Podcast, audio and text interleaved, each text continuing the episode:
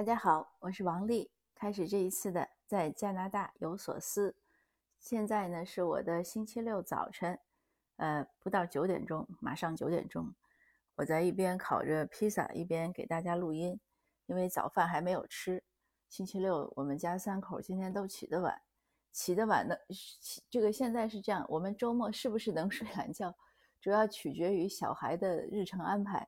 他如果起得早，我们就全部起得早。他今天说没有什么事情了，可以放松一天，那我们就全部可以跟着他休息一天。那起来呢，一想那就烤个披萨。这边的，呃，不是我自己做的啊，就是从从那个 Costco 买的那种冷冻的披萨，半成品，放在小的烤箱里一烤，很简单，十几分钟。呃，那意味着呢，我还没有吃早饭，饿着肚子来录音。为什么这么有激情呢？也是因为大家的鼓励。每当我看到留言区中大家的鼓励，说我的分享有帮助，或者是能一些有启发吧，或者怎么样有讨论，那我就很很高兴，就表示分享没有白做，我就像打了鸡血一样的。那可能有些是不是八零后已经听不懂打鸡血是什么意思了？不知道听友中有没有九零后，呃或者更靠后的，那可能就不太明白这个词了。这是一个有时代烙印的词，七零后或者更早的一定是知道的。那我今天打鸡血要 做什么节目呢？也正好是两位听友昨都是昨天晚上前后脚特别就是时间特别近的给我留言，都是孩子要出来读九年级或者十年级，他们要出来做陪读妈妈，那问的问题呢也基本上类似，所以我就放在一起说。那先说一句啊，如果是您是陪读妈妈，我之前呢做过两期。嗯嗯，陪读的至少有一期是专门给陪读妈妈做的，您往前翻一下，里面讲了很多内容。那关于这个留学呢，其实这些前面也都讲过，呃，但是可能信息呢，因为散落在各级，而且我想呢，其实生活就是不停的重复，从历从古到今都是一种重复，这也是为什么我们要读历史。嗯，这也插播一个推广大家好好读一下历史书。无论是你在读这个世界史，还是读中国历史，都值得读一下。尤其是中国历史，很多人说是血腥的，其实不是这样的。就是每个国家的历史，在这个国家建建构过程中，在人类文明的这种形成过程中，都是相当血腥的。没有一个国家是歌舞升平走到现在，走到现在的可能都已经不知道分解了多少次了。这个不是好和不好，它是没有选择。有的时候，我们好像很多人喜欢二维思维，就是都是二分法，好或者不好，对或者错。这个世这个世界，我前两天还讲，我说这个我们生活在三维，至少是能感知到是三维。有的人可能说已经到了十二维，但是我们能感知到的是三维，对吧？那你在三维的空间里，你为什么是二维的线性思维呢？这个是有问题的，要想一想。无论我们在生活中做选择中。呃，做选择那当然是另外一回事，就是在生活现实生活中，还是在教育孩子中，你都要知道这个不是一个对或错能能那么简单说明的事情。那选择呢是另外一个，我以前也讲过，选择其实就是一个一个放弃，就是你知道它，但也是因为你正是因为你知道它是一个多元的，它是一个多维的，你就不能只是就不用纠结说为什么只是，呃要呃要就是不舍得放弃。你要知道，有的时候放弃也是一种更大的一种，就是我们讲叫什么？所有的呃过往皆为序章，对不对？可能也是一种更大的收获的前奏。呃，很简单，就是塞翁失马，焉知非福。那这个话呢，其实在孩子们出来留学呀，做来做陪读妈妈呀，也是一样的道理。因为你会面临着种种的选择和不解，还有不舍，那你就明白你要的是什么。那我先说一个简单的问题，那家家长问我是九年级出来好还是十年级出来好？因为九年级相当于国内的初三，很多家长呢不舍得孩子九年级出来，是希望孩子呢经历一个完整的初三教育，有一个毕业证。呃，那个这个妈妈还说说能这个经历一下中考的冲刺，感受一下拼搏。这个中考呀或者高考的拼搏呢，它确实有它正向的意义，因为我们都是经历过的。那你可以说出很多来，我就不例举了。但是呢，它也确实是个很大的压力。呃，在我现在看来呢，有的时候呢，有些苦呢，就是虽然我说有些苦，就是人生的苦是必须要吃的，但是你也要看你吃什么苦。那抛开这一点来说呢，就是说你是要吃这个苦，要有这个收获呢，还是为了让孩子九年级出来呢？他九年级出来的好处是什么呢？呃，这这边的算成绩申请大学，他没有没有高考，除了让你去美国呢，他有 SAT 考试，还有什么 ACT 考试。去英国好像还有一种什么考试，呃，除了这个，如果在加拿大申请呢，它是没有考试的。没有考试呢，就是按平时成绩，成绩呢是从十年级开始算。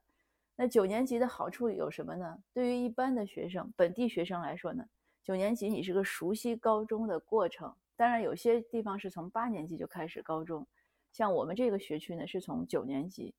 它它是这样，小学和初中的时候，或者就说你高中以前呢，它像我们国内的那个中学、小学一样，就是有一个固定的班、固定的老师，每天上固定的课。它高中呢，就有点像我们国内的大学，甚至比我当年上大学还要灵活。因为我当年上大学呢，虽然有选修课、必修课，但是还是整个班一起在上。实验课也是整个班一起在上，只是分成两组而已。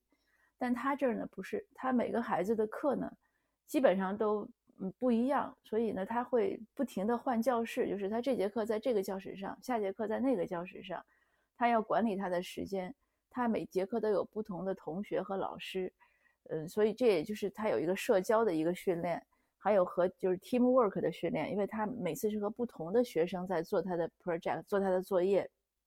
他选课也是这样，每个学校呢有 counselor，就是顾问吧，counselor 会根据你孩子的一般情况呢会给你建议，但是呢，嗯，你也要要有这样的一个，因为这边的孩子有的有的学校有些课呢，比如说比较紧张，他不是说你想报都能报到的，那你就有一个抢课呀，有一个和 counselor 协调的过程，或者有些课你上了觉得不太好，你要退课，你要换课，这都需要孩子自己去协调。所以九年级呢是个非常好的练兵过程，对于本地孩子来说，对于留学生呢，那还多一条呢，或者多几条呢。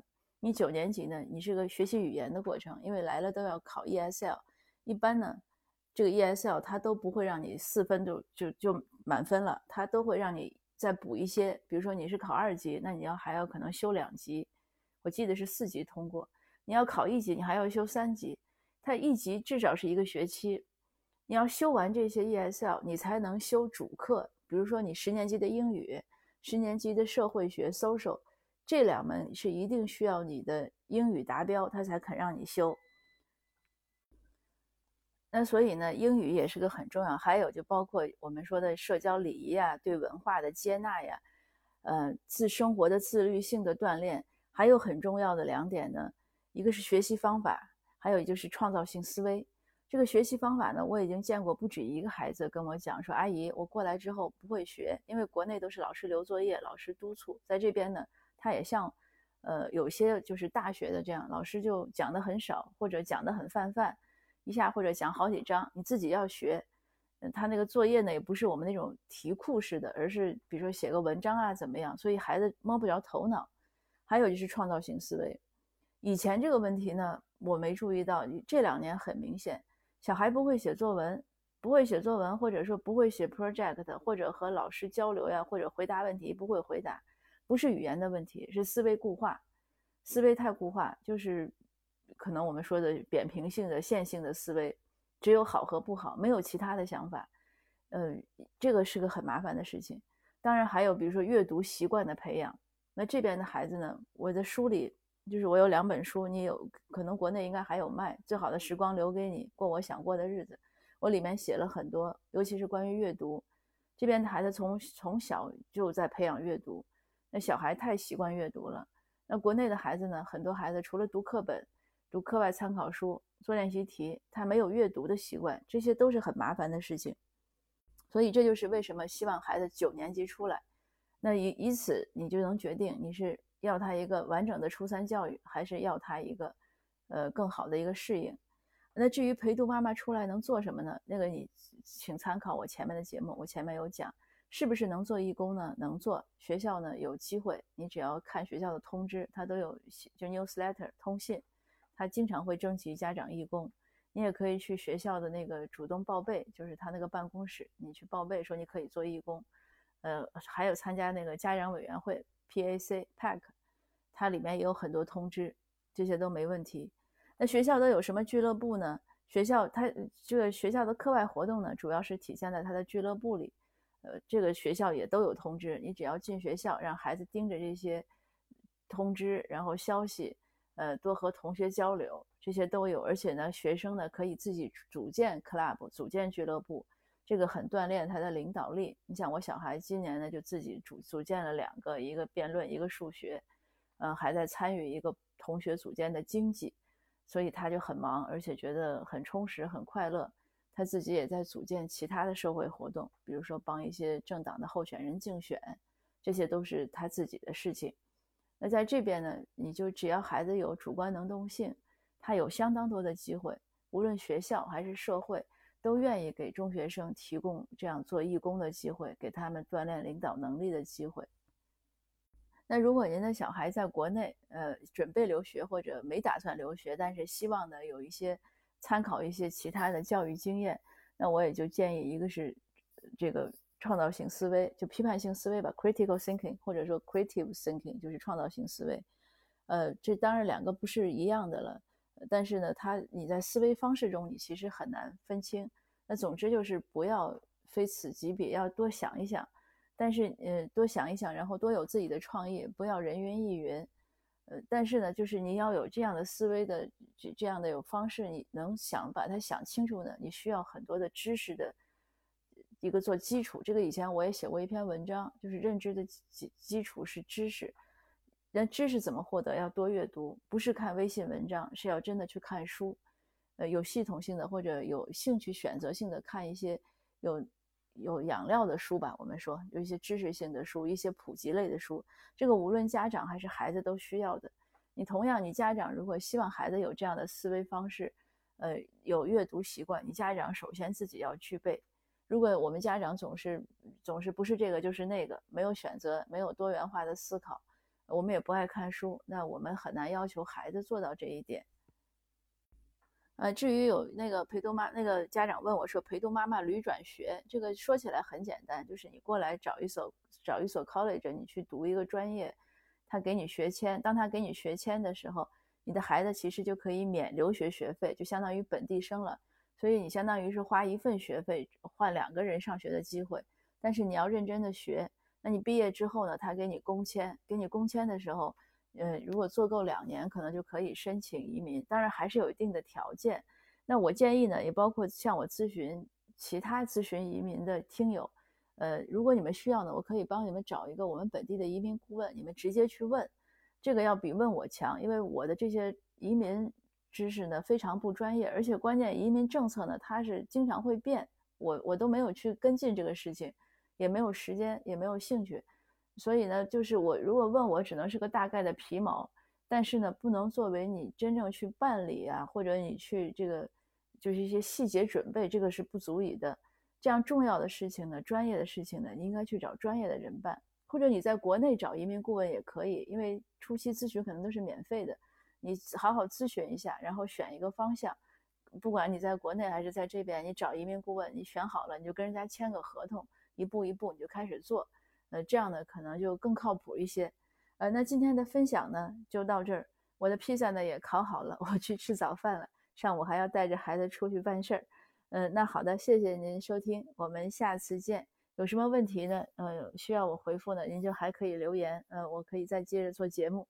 那如果没有什么问题呢，我就接着做我的下一期做我的移民生活的第二年了。好的，呃，我们下次见。